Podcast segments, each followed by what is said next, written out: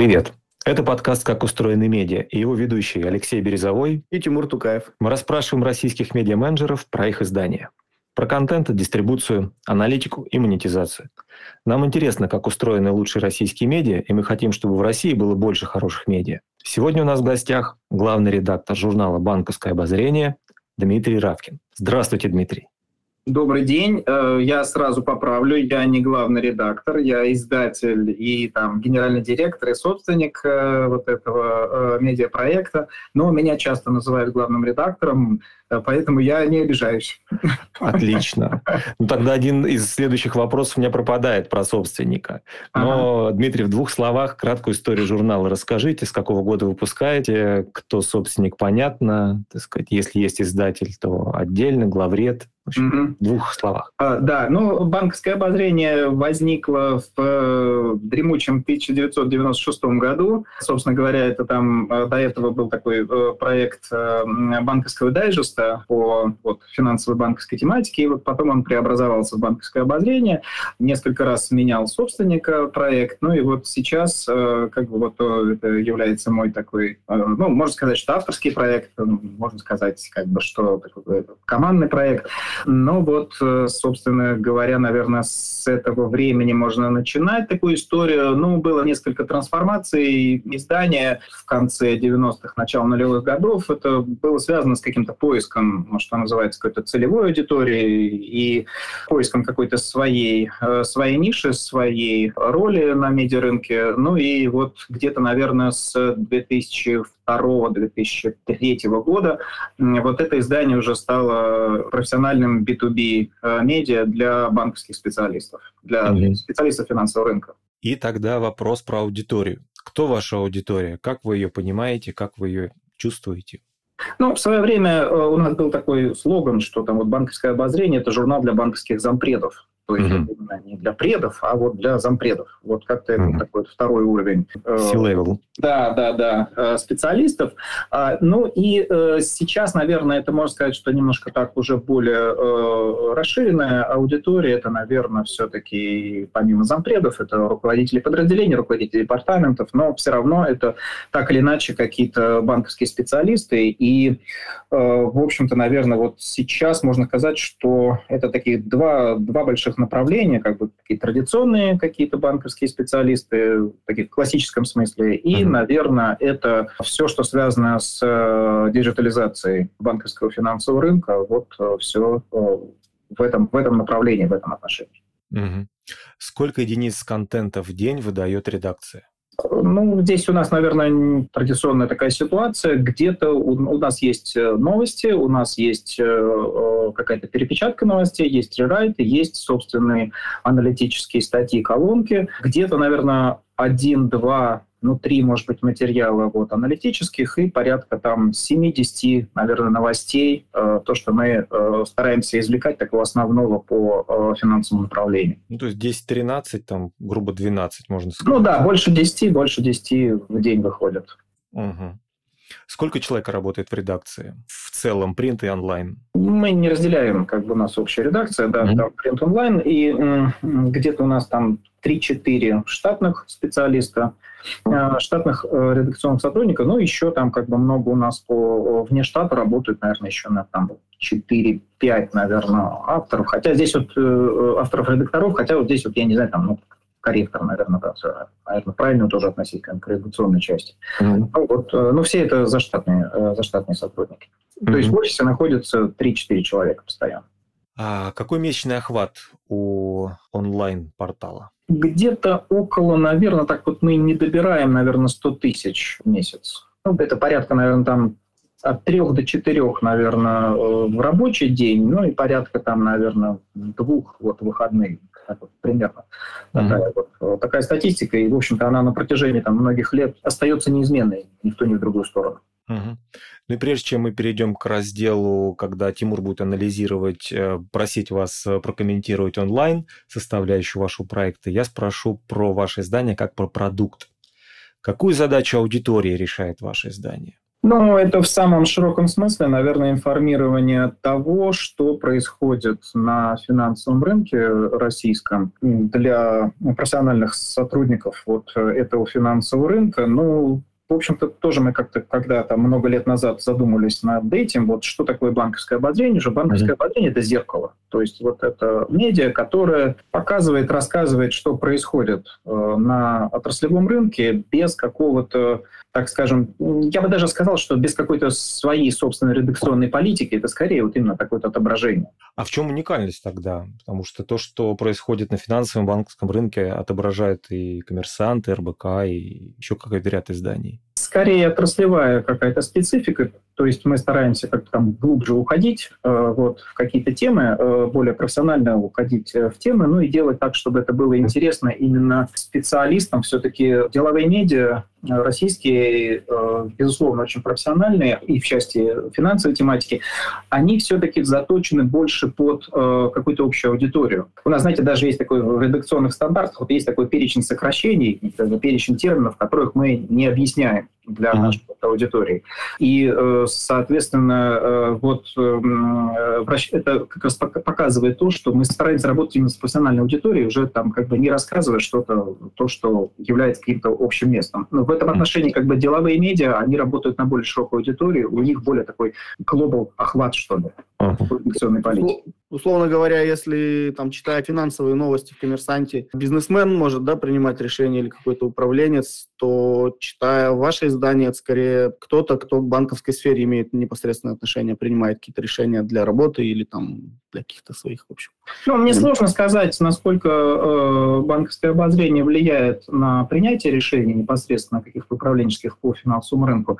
Я здесь скорее смотрю, чтобы мы помогали в, в каком-то принятии решений вот здесь. А, ну и, собственно говоря, сама, если говорить про редакционную уже политику э, банковского обозрения, то она, наверное, состоит вот из нескольких частей. То есть, с одной стороны, это вот э, какая-то новостная картина там, дня, недели. Э, это, с другой стороны, это какая-то аналитика наша редакционная, журналистская. Это какая-то аналитика со стороны представителей рынка, то есть когда вот у нас пишут уже сами финансисты, и по аналитике, и, наверное, какая-то аналитика аналитика еще со стороны, соответственно, каких-то практических кейсов. То есть у нас есть раздел именно по каким-то практическим, э, практическим управлениям, практическим кейсам. А вот прежде чем э, онлайн э, обсудить, я хотел еще такой момент уточнить. Вот 96-й год, да, вот кажется, что тогда банковская сфера во многом зависела, да, от всяких таких штук, типа махинации Савиза, там какие-то бородковские разборки и так далее. Как вот... Чуть пораньше, 90... чуть пораньше, наверное. А, уже в 96-м, то есть более-менее устаканилось все, получается, Ну да? так, да, да, да. да.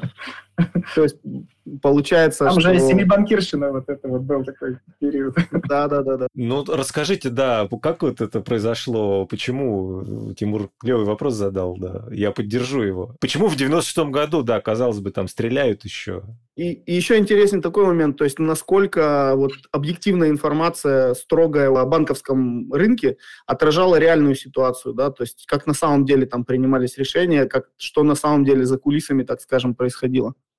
Давайте немножко конкретизируем, наверное, вопрос, потому что он немножко так вот э, оказался немножко размытый, я немножко здесь потерялся, вот именно на что, на что можно ответить. 96-й год. Ну, кажется, что рынок достаточно дикий. Если давать какую-то объективную информацию, да, вот как которая, например, то, что сейчас у вас да, в издании выходит, то кажется, что она отражает какую-то вот внешнюю формальную сторону, а на самом деле сам рынок функционирует по-другому, и те вещи, которые на него влияют, они как бы, ну, ну как-то вот семибанкирщина, да, та же еще как-то вот вась-вась решаются где-то, и, в общем, ну, насколько вот такая объективная подача информации отражала реальное состояние рынка, скажем так. Ну, я думаю, что это вообще такая общая проблема, наверное, медиа, насколько медиа отражает реальные процессы. Здесь, эм, как бы, если говорить просто про вот э, середину 90-х годов, как тогда функционировал финансовый рынок, банковский рынок, тогда, прежде всего, ну, конечно, это не то, что сейчас, и как бы там в российском э, банковском рынке за это время там сменилось просто несколько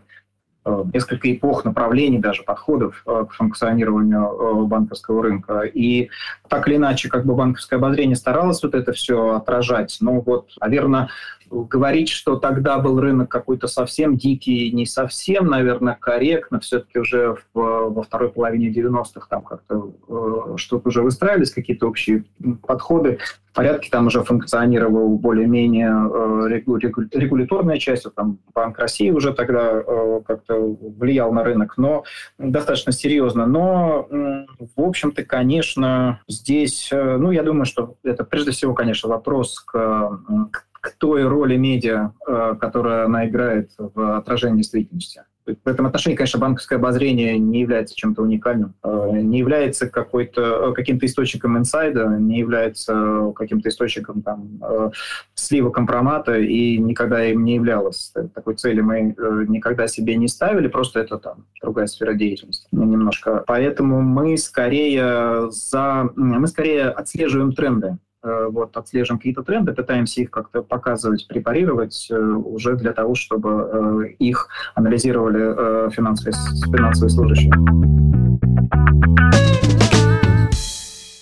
А, ну, тогда, наверное, онлайн разберем, отражение онлайн-проекта.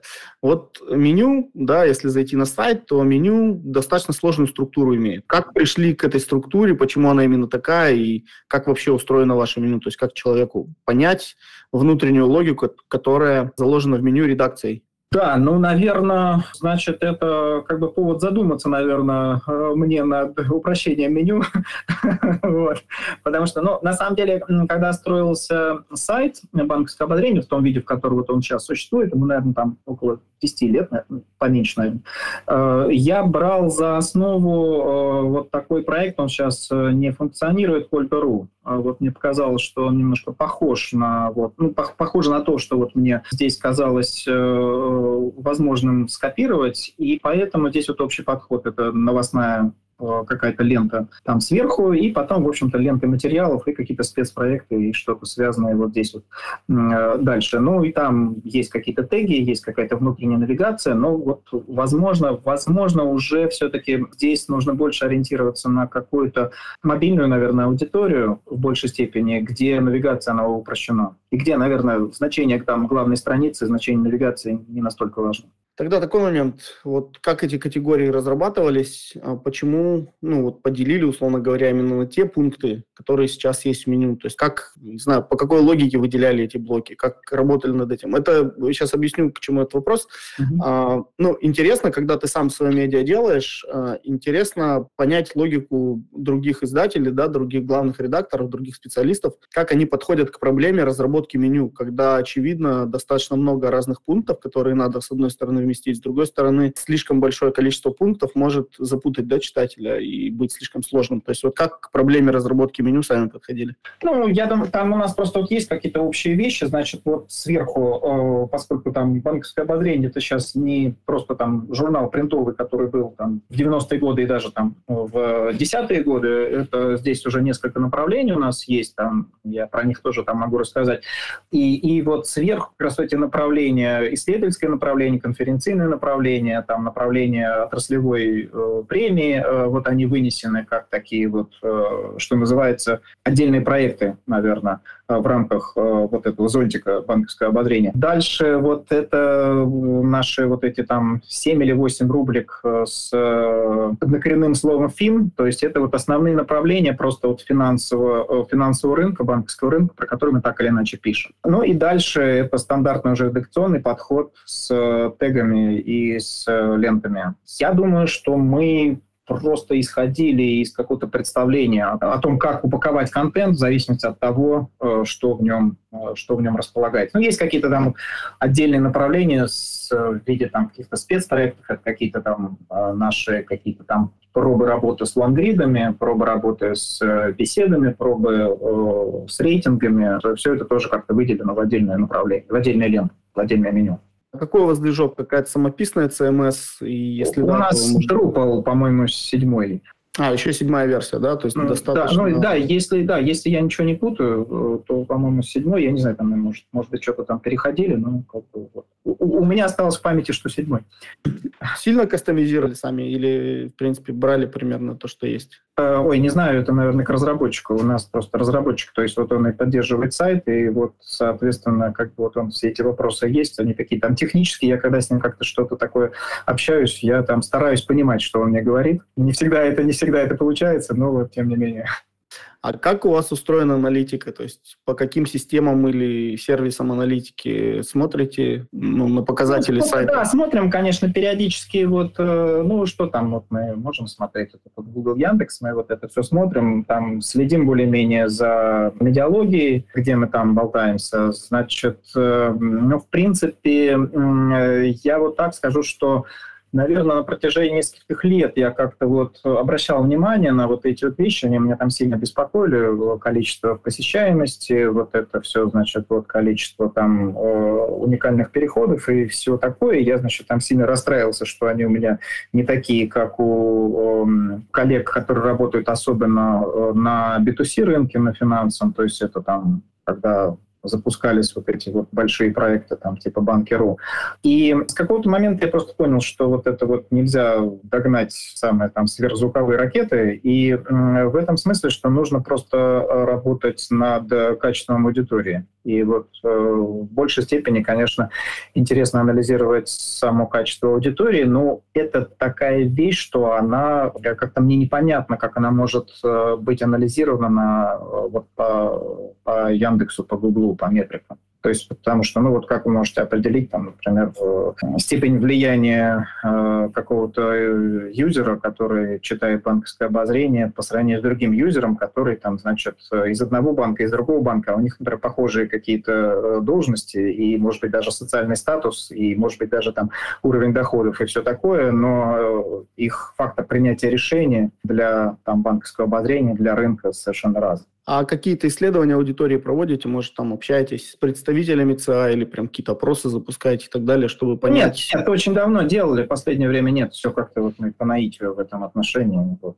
Мы стараемся. Мы, понимаете, мы здесь вот, мне кажется, э, мне кажется, даже у вас я как-то слышал, а может не у вас, в каком-то из подкастов э, кто-то из ваших гостей говорил, что сейчас такое вот э, время комьюнити-медиа. И вот мне вот эта мысль, она запала. И, соответственно, вот, наверное, ну, то, что, то, что медиа сейчас это, это в очень большой степени комьюнити, и вот работа именно со своим комьюнити, в этом отношении наше комьюнити, оно, оно локальное, оно узкое, но оно такое вот э, специализированное, и я бы даже там сказал, типовое каком-то смысле. И э, вот работа с ним это всегда работа такая, она немножко там э, индивидуальная. То есть вот как тоже условно говоря, что банковское обозрение, оно знает всех своих читателей, знает, все читатели банковского обозрения знают друг друга, и, значит, и, и они вот друг с другом так вот вертятся, крутятся.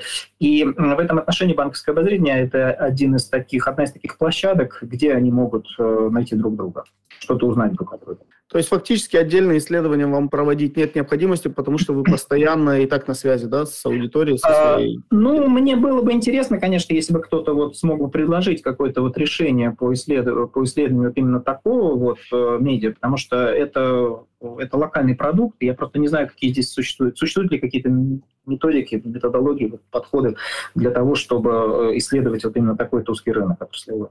Ну, кажется, по крайней мере, по опыту общения с продуктами из B2B, что обычно это через отдел продаж, э, получение контактов людей, которые вас, в принципе, читают, и глубинное интервью. Ну, количественные исследования не особо здесь, скорее Да, я понял. Вот мы, мы такие вещи пытались запускать на этом самом, на каком-то там, вот мы там проводим конференцию, потом там делаем опросы. Но мы столкнулись вот именно по таким, по таким э, исследованиям, подходам, что, в общем-то, нам отвечают или формально, или то, что вот э, люди считают, что нам было бы приятно, если бы вот про них мы, они бы про нас так рассказали. Вот, и поэтому мы как бы вот эти вот, э, с этими вещами просто не знаем, как работать. Более того, что мы даже когда делаем какие-то большие опросы, вот, ну это уже такая редакционная тема, вот мы э, делаем какие-нибудь большие опросы по э, именно тематикам, по итогам года, мы сталкиваемся именно с какими-то с формальными ответами потому что вы когда работаете в финансовой сфере, с финансовой сферой точнее, а, она же достаточно зарегламентирована, заформализована, и, значит, она очень э, такая чувствительная к, к тому, что какой-то там человек может говорить от лица своей организации. И поэтому часто здесь происходит такая проблема выхолащивания, э, выхолащивания сутевых ответов. Поэтому э, вот здесь, поэтому даже, даже в глубинном интервью это бывает непросто. Интересный момент. А вот э, у вас есть личный кабинет, и это тоже такой камень преткновения для многих. То есть делать личный кабинет, не делать. Если делать, естественно, возникает вопрос, а зачем он нужен, какую дополнительную ценность читателю он приносит. Вот если вам задать вопрос, какую дополнительную дополнительную ценность ваш личный кабинет приносит читателю. Да, я понял. Мы делали его, создавали, когда вот э, делали сайт, вот, соответственно, тогда была задумка, что вот эта вот вещь может быть э, такой элементом социальности э, вот на банковском обозрении, но вот эта вот штука, она у нас не пошла, и, собственно, потому что как бы это все сместилось в соцсети. То есть, если там вы помните, то как раз вот, наверное, в конце десятых годов, в начале вот как бы до, до того, как как бы э, Facebook, не к ночи помянутый, значит, э, стал такой основной площадкой социальной, и потом как возник какие-то еще э, площадки, то были, было много проектов как раз создания вот таких вот отраслевых комьюнити, но реально вот у нас это не пошло, и, и сейчас у нас это просто личный кабинет, это просто для подвязки, для подвязки авторов к каким-то вот материалом. А, ну и, соответственно, там есть какой-то какой-то функционал э, примитивный по комментированию, там еще что-то, ну просто сейчас у нас отключен, мы там не знаем, что с ним делать, ну там где-то он там болтается у нас, болтается. Ну, ну и, и для подписки, для онлайн-подписки еще там, э, рабочий у нас комментарий под звездочкой, Facebook принадлежит мета, запрещенной в России организации. Да, да, да. Кстати, такая, такой момент интересный, что оказывается, значит, у нас же вот это, Минюст только недавно вот это все подтвердил. А, собственно говоря, до решения Минюста все можно было вот эти вещи игнорировать, но сейчас уже, сейчас уже это нельзя, да. А есть ли у вас э, на портале какая-то работа с данными? То есть просто есть аналитика, да, там в Гугле, в Яндексе, например, mm-hmm. как-то сводите ее где-то, может, какие-то таблички, какие-то дополнительные данные пытаетесь выяснить, или, может быть, вы работаете с данными в плане контента, то есть э, обрабатываете какие-то рыночные данные, проводите какие-то серьезные исследования и ну, что-то на основе этого предлагаете какие-то информационные продукты? Нет, такого подхода у нас нет. Мы там смотрим вот какую-то аналитику общую, то есть, условно говоря, что вот у нас э, там как двигается, э, например, количество этих самых э, там веб-пользователей, мобильных пользователей, ну и в зависимости от этого там больше внимания уделяем каким-то вот подходам к подаче на мобиле, там, подаче на вебе, хотя, в общем-то, они у нас там универсальные. Окей. Ну, то есть какой-то, да, какой-то какой-то отдельной, отдельной работы с данными, mm-hmm. какой-то серьезный мы не проводим.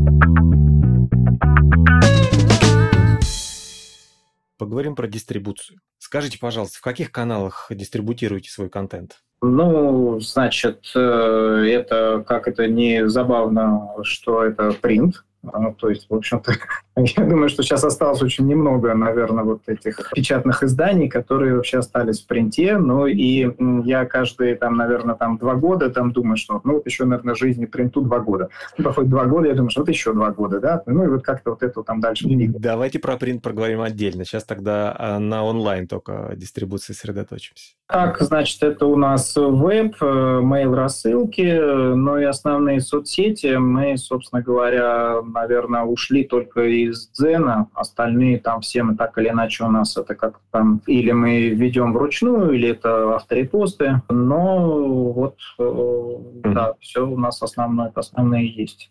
А какую, как работаете с рассылками? Какую роль занимают рассылки в дистрибуции? Как вы их делаете? С какой частотой, там, с наполнением? Ну, у нас две основных рассылки. Mm-hmm. Одна – это анонсы мероприятий, это такая партнерская рассылка, а, где мы анонсируем и свои мероприятия, и отраслевые мероприятия тоже по финансовой mm-hmm. тематике, и еженедельная рассылка просто с таким вот с дайджестом того, что выходило у нас, и с дайджестом событий, которые происходили э, на рынке. Вручную собираете или автопостинг? Да, да, вручную. вручную. Да. Ну, у нас недостаточно небольшой объем контента, поэтому. А что-то автоматизировали по дистрибуции? Какой-то автопостинг, там отложенный постинг? Есть ну, как... по минимуму что-то мы там делаем. Ну, вот, может быть, вот а, отложенные рассылки какие-то идут там. Они отправляются там, там, в понедельник в 9 утра. А метрики какие-нибудь можете назвать вот по открываемости писем, например, или по переходам из э, соцмедиа? Что-то там около там двух-трех 4%. Вот так вот. У нас это вот, когда По классике. смотрели, да, да. То есть мы здесь, вот что-то мы так вот и смотрели, думали и, и спросили, значит, вот, а это хорошо, нам сказали, ну, это так более-менее вроде нормально. А что сделать там, как бы, чтобы было лучше? Мы говорим, да мы не знаем, вроде вы что-то все сделали. Вот, и что-то какой-то какой волшебной пилюли нам не предложили, но и как бы не сказали, что мы какие-то здесь совсем какие-то там убогие. А не нашли каких-нибудь лайфхаков про там время публикации, про там, форматы или темы? Искали, знаете, но не нашли. Но вот недавно я могу сказать пример такой, что вот у нас, значит, вот в Телеграме мы это самое, э, там тоже мы постим вот эти вот какие-то ключевые новости, ну и нашу аналитику там все, соответственно. И вот, значит, у нас там все это более-менее ровно, ровно идет, там где-то там 300-400 там просмотров набирает. Mm-hmm. А потом, значит, бац, и как-то, значит, у нас там 800, я думаю, ну что это такое было? А это мы, значит, написали, что МТС-банк взял на какую-то спонсорскую поддержку ежей в Владивостокском зоопарке. Прекрасно. есть, и сразу вот, вот это вот пошло, и ты сидишь и думаешь, ну, блин, ну что теперь, вот нужно про, про зоопарк ежей, что ли писать? Про ежей. Да, про, про ежей для того, чтобы, значит, у тебя были, у тебя были хорошие просмотры. Ясно. Тогда про принт поговорит Тимур. Да, так уж получилось, что я больше говорю про форматы, ага. в которых существует ваш проект. А как часто у вас выходит бумажная версия журнала? Ежемесячно.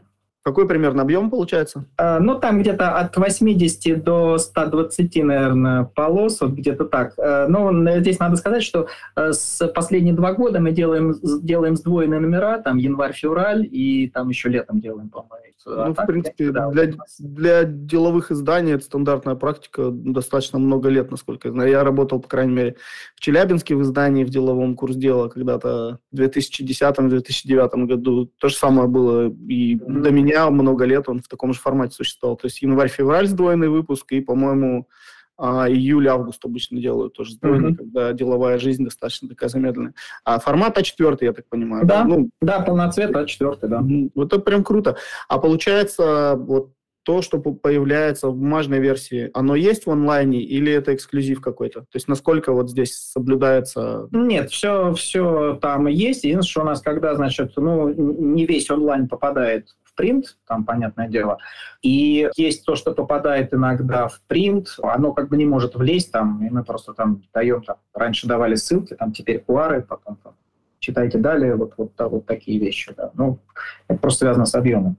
А как вообще формируется состав бумажного номера? То есть э, какой-то... Ну, э, общая идеология там такая, что э, это такое вот, вот это событие, событие месяца. Вот событие месяца и те материалы, которые проходили на вот, вот это время. Ну и потом это какие-то нативные рекламные материалы, которые именно были заточены изначально под принт ну, под, под продвижение через принт. Это, опять же, наверное, основная, такой основной фактор, который у нас э, удерживает в принте, ну, там, помимо какой-то такой самой ностальгии, это то, что э, клиенты, они хотят, чтобы, хотят быть в принте. Я, честно говоря, не понимаю, с чем это связано, с такой интерес, но вот, но это, вот, факт такой, что, что это работает. А это же элитное потребление. И тем более, если у вас сил левелы выше, то это про элитное потребление. То есть одно дело, все понимают этот э, неосязаемые новости, которые ты проскроллил, и их там через 15 минут нет.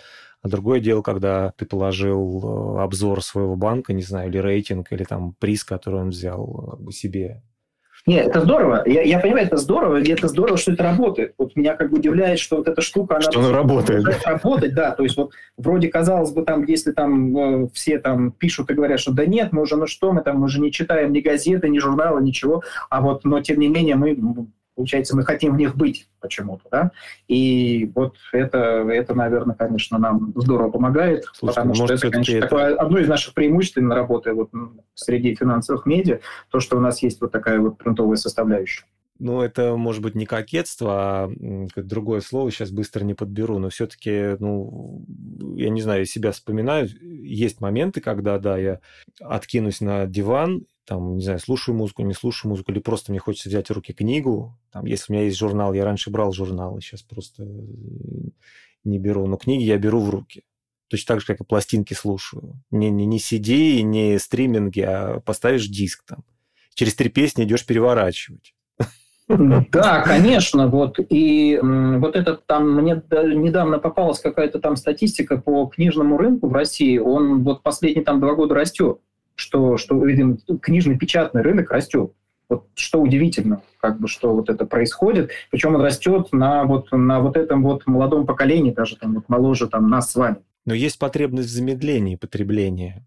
И это и ЗОЖ практики сюда, и потребительские практики, и медиапотребление тоже сюда. И вот экологические практики, когда давайте типа меньше носить, там меньше покупать, меньше жечь, там, минимизировать эти выбросы. И вот это, мне кажется, туда же.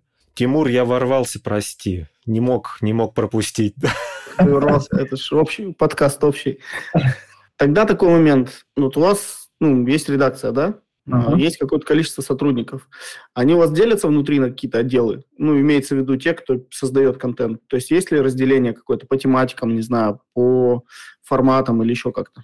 Ну, есть там редакция, есть главный редактор, есть там шеф-редактор, там, э, значит, это там два таких вот э, ключевых э, человека, которые формируют повестку. Ну, там какое-то там мое участие там периодически бывает такое вот, скорее, вряд ли его можно назвать системным. Э, и есть дальше направление редакторов по э, направлениям, наверное, там это, это по рынку и по IT в самом широком смысле. Вот какие-то э, редактора, авторы у нас пишут про Э, банковский рынок, то есть это там какое-нибудь классическое кредитование, аналитика э, финансового рынка. И что-то, что связано с IT, ну, это IT сейчас такая широкая тема, там, раньше это называлось IT, сейчас скорее там, мы это называем там, диджитализацией больше. Раньше это было, были какие-то платформенные такие вот вещи, там, про банковские операционные системы, значит, вот работы э, с банками, э, работы в банках, и вот все, что связано вот с этой вот. Потом это все там началось про там какие-то там настройки банкоматов, потом про настройки, значит, веб-приложений, потом про мобильные приложения, потом, значит, потом это когда пошло все вот эти новые э, элементы диджитализации, которые последние, наверное, там, года 3-5 идут, вот про них мы много пишем. То есть, конечно, в этом отношении меняются и подходы к э, редакторам, и требования к редакторам. Ну вот, наверное, два направления таких. Ну и технические специалисты, там, э, верстка, корректура, редактура, это уже понятно стандартная вещь. А где печатаете журнал? Я знаю, что вот раньше, например, в Финляндии очень часто глянец печатался. Сейчас ну, это совсем, совсем давно, наверное. Сейчас мы печатаемся где-то в Москве, не помню. Ну, московская типография. Ну, конечно, мы там за 25 лет, мы там с лишним, мы, где мы только не печатались. И даже печатались как-то, да, несколько раз в Финляндии, я помню, но это было совсем давно. Сейчас Москва, да. А как дистрибутируете печатное издание? То есть это подписка, киоск? Подписка нет, давно уже нету такого у нас распространения э, розничного. Это подписка, это общественные мероприятия. Ну вот это конференции, какие-то большие такие вот э, большие площадки. Вот мы на них э, как бы заходим, на них дистрибутируем этот печатный, печатную версию. Ну и тогда давайте поговорим про монетизацию. Проект в целом прибыльный? Да, конечно. А какие направления самые прибыльные? Если структуру выручки описывать, какие там самые большие сегменты? Если сейчас, то это, конечно, реклама. Это, конечно, нативная реклама, вот основное. Угу. Потом, наверное, идет конференцийное направление потом, э, наверное, какие-то исследовательские вещи, потом, наверное, ну вот они, наверное, исследования, э, направление исследования и э, подписка. Вот они, наверное, там небольшие. В свое время, вот в такие вот годы там 10-15 лет назад у нас было соотношение реклама 70 и подписка 30 процентов. Uh-huh. Вот было вот так вот. А сейчас, соответственно, подписка уже там совсем какой-то, наверное, процентов 10, наверное, дает. Mm. А основное это вот реклама и вот эти вот новые направления, которых просто тогда не было. Потому что вот... Э, а исследования какие проводите? Ну, у нас просто есть партнерский проект, он уже вот третий год mm. существует э, с компанией, которая занимается вот исследованием клиентского опыта по онлайну. Mm-hmm. То есть вот мы там берем, значит, какие-то продукты, кредитную карту или там дебетовую карту, mm-hmm. или там потреб кредит, и прослеживаем путь э, онлайн покупки, онлайн-поиска mm-hmm. вот этого вот э, клиента до этапа вот э, согласия, ну, там, до этапа, например, там, акцепта, например, кредитной карты. И вот это вот все так вот мы это дистрибутируем. Uh-huh. А кто делает спецпроекты и нативную рекламу для сайта? Ну, это мы все делаем, да, своей редакции. Ну, когда мы делаем, когда мы делаем какие-то, значит, вот у нас еще такое есть э, хорошее, интересное направление рейтингов финансовых, э, рейтингов компаний, рейтингов направлений, рейтингов э, национальных. Mm-hmm. Там мы работаем тоже с бизнес-партнерами, которые вот, они нам помогают считать рейтинг, а мы помогаем его дистрибутировать. А как к вам приходят э, клиенты на рекламу? А, ну, в основном, наверное, так я думаю, что за эти годы у нас как-то должны уже знать. И, в общем-то, если кто-то вот хочет выходить на банковский финансовый рынок, именно так, на профессиональный банковский финансовый рынок, он смотрит, какие есть каналы продвижения, и uh-huh. там в том числе как бы видит и нас. Uh-huh. Ну а так, конечно, мы тоже в этом смысле активно э, работаем. То есть не сказать, что мы сидим и ждем, когда нам позвонят. Это отдел продаж или как? Да, конечно, да, у нас коммерческий отдел, да, и вот они занимаются продажей. Так, а это не те четыре человека, про которые вы говорили в редакции? Нет, это редакция. Э, редакция, это вот она занимается... В моем представлении коммерческий отдел – это часть редакции. Э, ну, нет, нет, нет, это, вас... так, это не совсем так у нас. Ну, э, редакция, она может инициировать тоже продажи, то есть ага. это нету такого запрета, нет у нас такой там как это говорил в свои годы Леонид Бешицкий, там, или, и, и, может, не он про, про стену, стену, которая существует между значит, да, рекламным да, да. отделом и бетонная mm-hmm. стена между рекламным отделом и коммерческим отделом. И э, редакция у нас э, этого нет, но все равно, конечно, большую часть продажи ведет у нас коммерческий отдел. А сколько там людей работает? А, так, сейчас я вам скажу, наверное, на вскидку, но около 5-6. Mm-hmm. Круто. Ну, это я говорю про всех там, как бы, кто, в том числе там технических специалистов. У нас еще как бы какие-то э, тот внутренний маркетинг, а, который у нас есть по проекту, вот он тоже вот в структуре коммерческого отдела. А что вы называете внутренним маркетингом? Ну, продвижение, э, продвижение самого э, проекта в, ну, вот, вот организация, например, рассылок. Организация, значит, работы с дистрибуции по соцсетям. То есть вот это все находится не в рамках редакции, это в рамках коммерческого отдела. Ну вот, я же говорю, нельзя выносить за периметр редакции. Ну да, это вопрос учета, это не вопрос... А, ну да, то есть, ну, собственно говоря, вот у нас вот эти два больших подразделения, вот как раз э, это самое, это коммерческий отдел и редакция, вот это два больших подразделения медиапроекта. Расскажите про какой-нибудь э, удачный или сверхудачный э, рекламный или нативный проект. Там написали, вот он завирусился, типа как с ежами, только вот про банки. Ну, в свое время у нас э, было такое, как мне кажется, что у нас достаточно хорошо работает вот эта вот тематика эм, рейтингов последние, наверное, mm. годы. А исторически у нас это все возникло с такой идеей на мартовский номер, то есть когда у нас Международный женский день, и все, значит, это самое, мужчины дарят женщинам цветы, но это там было раньше, сейчас уже, сейчас уже, наверное, не Опасно, так, да, да. как раньше. Да, вот мы, э, мы создали такой рейтинг э, женщин-банкиров.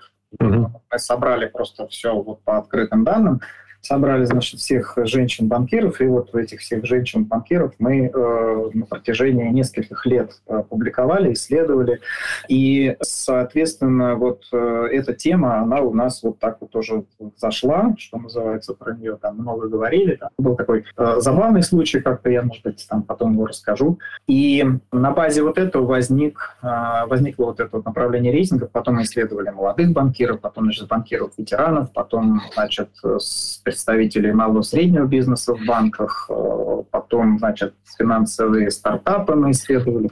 Ну и вот э, в этом отношении можно сказать, что это так получилось интересно. Достаточно хороший у нас был проект э, разговора финансистов, когда это такой немножко такой формат бесед, не формат интервью, а формат именно бесед двух финансистов, когда они сначала один задает вопросы другому, mm-hmm. потом, ну, сейчас это как вот там два блогера сидят, mm-hmm. что-то о чем-то вот между собой разговаривают. Вы делали это когда это не было мейнстримом? Ну, мы делали это, ну, это был, там, это уже классическая такая какая-то форма все равно, но э, мы это делали в такой в олдскульной такой манере, значит, с такими, с э, красивыми, когда сидят там в креслах, разговаривают, мы это фотографируем.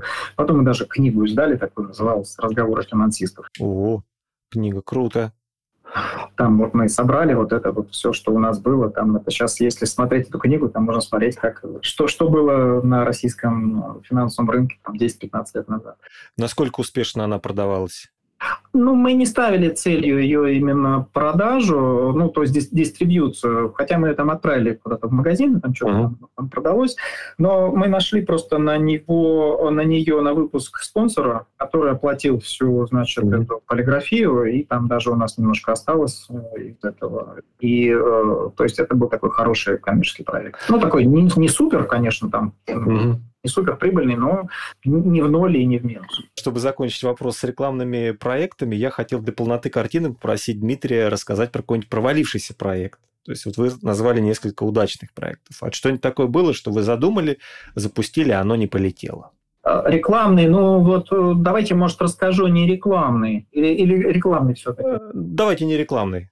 Ну вот у, у нас э, было такое направление, мы хотели делать, еще это там давно тоже было, хотели делать направление такое вот э, сервисного информирования по таким вот актуальным специальным новостям для финансистов, то есть потому что, ну, как бы поток информационный большой, а там нужно, соответственно, значит, вот э, находить что-то такое вот э, из общего потока, выбирать что-то такое вот интересное. Мы вот в этом отношении там выбирали, то есть, ну, не, не, не общий какой-то новостной поток, там, что значит, там какой-то банк, там, я не знаю, там, уменьшил на 2% там, депозитов. Mm-hmm. А вот что-то такое э, регуляторное, такое важное по рынку, мы вот это делали, мы собрали там какую-то подписку, но вот она не пошла, все равно не, не получился mm-hmm. такой эффект, который хотели, вот мы это направление закрыли.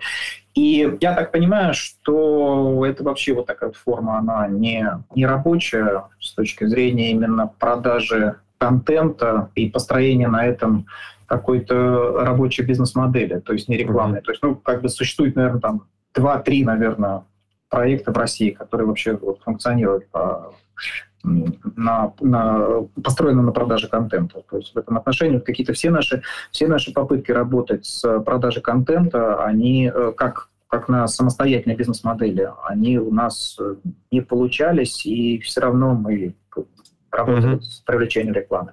Хорошо, спасибо. Тимур? Да, перед Блицем, который Алексей проведет, я тоже хотел пару вопросов еще задать. Первый тоже относится к коммерческим вопросам. В относительно небольших редакциях, таких изданиях, у которых четко есть какой-то фаундер, да, и все такое, нередко распространена такая практика, что сам фаундер продает или имеет какие-то постоянные контакты и допродает рекламу, спецпроекты каким-то очень крупным ключевым клиентам. Вот у вас есть такое? Ну, да, это есть, но это скорее не я лично, а вот какие-то там мои основные коллеги здесь, вот руководители подразделения, это главный редактор, шеф-редактор, руководитель э, коммерческой службы, то есть вот скорее вот у них это происходит. Я, в принципе, стараюсь самостоятельно как-то не продавать, ну, честно говоря, потому что мне кажется, что у меня нету на это каких-то таких вот специальных таких вот э, навыков продаж, таких вот линейных. Э, я скорее такой вот какой-то такой теоретик-стратег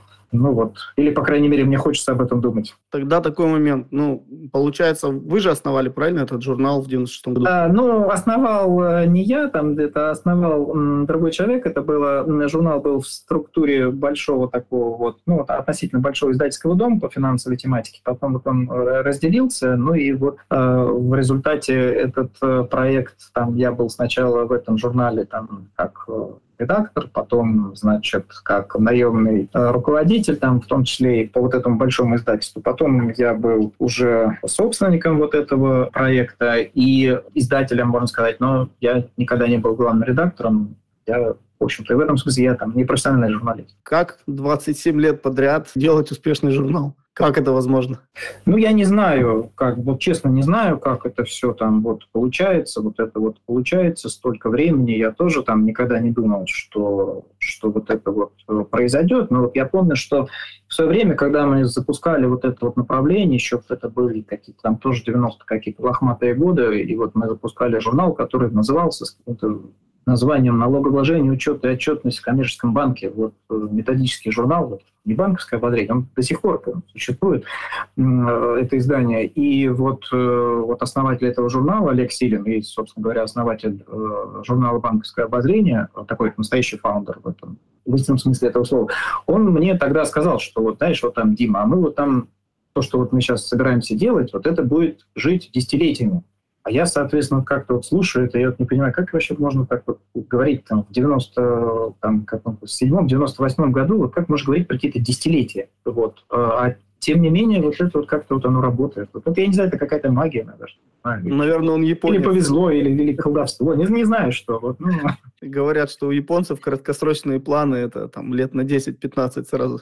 Ну, да, да. Ну, вообще, как бы вот э, я, мне попадалась такая точка зрения, что вот эти вот э, такие вот э, персональные, личные какие-то вот семейные э, медиапроекты, такие вот, ну, такие бизнесы даже, они живут где-то вот там 25-30 лет, то есть я так понимаю, что вот если там удается как-то их там дальше передать следующему поколению, то вот это вот хорошо. А, но вот если не удается, то они как-то умирают. Ну вот в этом отношении пока, пока, наверное, вот это работает на первом поколении, вот в моем случае. Ну, может, по второму. Пока это работает, не знаю почему, но вот работает. А вы упоминали ну, достаточно интересные проекты. Ну, я так слышал ссылки на Бершицкого, на Кольта.ру, да, то, правильно же я услышал, да, что это Кольта.ру. Вот. На самом деле в референсах э, ну, не часто упоминают Кольту. Я так понимаю, что у вас достаточно широкий кругозор в плане медиа. А на что вообще ориентируетесь? Какие медиа вам самому нравятся и визуально, и, может быть, по структуре, по подаче и по содержанию? Что, ну, что Кольта мне нравилась именно своей вот этой концепцией и вот этим подходом подходом, по-моему, одним из первых э, построений на краудфандинге. Там даже там в свое время я там даже что-то там тоже какие-то там свою какую-то копеечку там Кольте отправлял, вот именно исходя из того, что мне нравилось, как это делало, как делала Кольта. А, вот это вот все. А, но сейчас, что можно сказать, а, мне нравится, как работает Франк Медиа, вот из нашей вот из отрасли. А, мне нравится, как работает коммерсант. То есть, вот, наверное, из вот основных там трех деловых медиа российских, там, традиционных там, ведомостей рыбака коммерсант, мне коммерсант нравится именно тем, что вот это тоже как раз пример-то, вот, что медиа даже там, это, даже вообще конца 80-х, по-моему, годов, там, если там формально до сих пор оно существует, оно существует именно по тем принципам, которые были заложены в его основании. Вот это, это на самом деле это круто. Вот я за ними смотрю э, и э, всегда э, с интересом читаю, когда такая возможность появляется. И последний раздел нашего подкаста – это несколько коротких вопросов. Отвечать можно как угодно долго. Вопрос первый. Когда умрет принт? Ну вот один из главных редакторов банковского обозрения в свое время, Андрей Мершниченко, медианалитик. Он был у вас Мирошниченко был у вас главным редактором. На протяжении почти там 8 там, или 7 лет э, Вау. Андрей Мирошниченко был главным редактором банковского времени. Он как-то вот это, э, не знаю, сейчас, может быть, это не особо как-то акцентирует на это внимание, но вот это было, да. И, собственно говоря, вот э, то, что банковское ободрение, как вот та форма вот именно принтового журнала, которая существует в банковском ободрении, это как раз эта структура, заложенная Андреем Мирошниченко. Ну и вот, и он, значит, у него же вот в этой книге, если вы знаете, там там, когда, когда умрут газеты, он там ставит какую-то поколенческую теорию на вот это вот. Но вот э, видите, что вот, э, как вот Алексей говорит, что это замедленное потребление, это какое-то шведское, шведский, по-моему, какой-то термин, да? У, это удлиняется жизнь поколений, да, что-то не так идет в его теории. Ну, Андрей, мы вас любим и читаем, Андрей, если вы нас слышите. да, да, вот. Ну и как бы вот э, он э, прям вот, э, Андрей как раз говорил, когда будет последняя, там, когда, умрет, когда будет издана последняя газета, он как-то связан там с годом рождения вот этих вот людей. А, но не знаю, если как бы серьезно говорить на это, вот то вот видите, но я думаю, что еще пять лет можно сказать, что будет принт. Пять лет, как ну, там он будет как в какой-то там в такой степени существовать, но вот. Спасибо. Расскажите какой-нибудь дикий или забавный случай из жизни редакции. Ну вот, э, да, это то, что я вот упоминал, он связан с э, подготовкой рейтинга, значит, э, женщин-банкиров в один, в один год какой-то, я уже не помню, какой-то. У нас туда случайно попал мужчина, представляете? И, и у нас, и у нас, а, это, а это же не интернет, это же принт, вот он отпечатан, вот, ты уже ничего не можешь сделать. И как вы выходили? Вот, ну как мы выходили, значит, я потом его подловил где-то на конференции, а, а значит, э, а у него, почему его перепутали, у него была такая вот это самое а, восточное имя, фамилия, и там действительно вот редактор, когда составлял, он вот это вот, не, а фотографии тоже не, не запрашивали, и вот там, значит, вот зампред банка, вот, значит, вот такой-то, да. и, значит, я подхожу к нему и думаю, ну, сейчас вот он меня, наверное, зарежет просто, вот, потому что, ну, понятно, я ему тут рассказываешь, он говорит, ой, говорит, так здорово, мне было столько поздравлений с попаданием в этот рейтинг. Вот, так что вот э, такая была история. Ну, и еще как бы вот э, такой, наверное, тоже забавная такая вот вещь, тоже, значит, у нас было вот раньше, если вот вы помните, был такой, такая вещь, которая называется поминальник. И вот там, значит, в конце, э, то есть в начале журнала там идет э, перечень э, персон и перечень компаний, которые упомянуты в номере. Угу. Но это делались раньше для пресс-служб, чтобы они, значит, там как-то это фиксировали. И вот у нас, значит, это было в формате фамилия, имя, чтобы угу. было, значит, там, там, значит, Костин Андрей, там, значит, угу. тот самый там Геращенко, там Виктор, вот в таком формате. И у нас там попадает Бен Ладен. Вот где-то, значит, у нас вот этот Бен Ладен там проскочил, и его так и написали «Ладен Бен». Ну, прекрасно. И я, значит, потом, я говорю, слушайте, вы вызывают редактора, и значит, говорю, слушайте, ну вы хоть это самое, газету там почитайте, но его зовут Усама. Ладан – это фамилия. И вот этот вот у нас Ладан Бен, так вот где-то в каком-то номере, вот он там так и болтается в поминальнике. Ну, замечательно. Дмитрий, напоследок пожелайте что-нибудь коллегам из российских медиа. А, знаете, я, наверное, ну, сейчас здесь такая вещь, что сейчас идет такая, наверное, в медиа идет очередная трансформация. Она связана, а, наверное, с тем, что происходит не в медиа, и что мы видим вокруг себя. И а, вот мне кажется, что сейчас э, в этой трансформации э, медиа должны найти какую-то свою э, новую роль, свой новый шанс и как-то его правильно использовать. Я понимаю, что это очень сложно и тяжело, но вот поверьте моему, наверное, почти 30-летнему опыту работы в медиа, такие шансы, когда выпадают, ими нужно уметь правильно воспользоваться, и тогда это получается хорошо и вам, и вашим читателям, и вашему рынку, и обществу в целом. Как воспользоваться этим шансом? Смотреть, наблюдать, искать, вот не, не останавливаться и находить какие-то находить какие-то возможности. Вот просто, ну просто даже если посмотреть вот э, опыт работы э, медиа на протяжении вот этого всего там времени, последних лет, просто смотреть, у кого получилось. А получилось-то на самом деле у многих. Это нужно использовать. Хорошо. Спасибо большое. Самый оптимистичный взгляд э, на медиа вот за последний год, который мы слышали. Особенно то, что получилось у многих, это достаточно так жизнеутверждающе. И на самом деле, если посмотреть, действительно ведь у многих получилось. И многие... Нет, ну, конечно, да. Но вот если мы смотрим, ну, например, Банкиру, успешный, там, супер успешный проект. Проект, значит, там, Тинькофф журнал. Очень успешный проект. Значит, проект э, Франк Медиа, очень успешный проект. Эти проекты, они возникли, э, когда уже банковское обозрение там существовало уже там десятилетия, больше десяти лет существовало. Но тем не менее эти проекты выстрелили там. И это здорово, и это все можно только только за это порадоваться за коллег и, и просто говорить о том, что какие есть возможности. Я не говорю про, даже про какие-то сервисные какие-то вещи, которые там вот существуют, как, э, значит, э, соцсети или, э, значит, какие-то сервисы в традиционном. То есть это уже, когда это уже не, не средства массовой информации, какие-то медийные такие вещи. Я просто говорю про медийку. Банки.ру начиналось как медийка. Тинькофф Journal — это медийка. Значит, там Франк Медиа тоже там стали медийкой. Ну, там начинали как исследователи, но сейчас исследователи медик, и это как бы это здорово и хорошо. Я считаю, что вообще там Юрий Грибанов мне должен пиво теперь. Я его столько раз вспоминаю в этой нашей беседе. Если вы нас слышите, пиво Дмитрию. И, Дмитрий, мы хотим вас поблагодарить. И еще раз для наших слушателей скажем, что в гостях у подкаста «Как устроены медиа» был издатель и собственник журнала «Банковское обозрение» Дмитрий Равкин. Дмитрий, спасибо. Спасибо вам, всего доброго. Спасибо, было круто. До свидания. До свидания.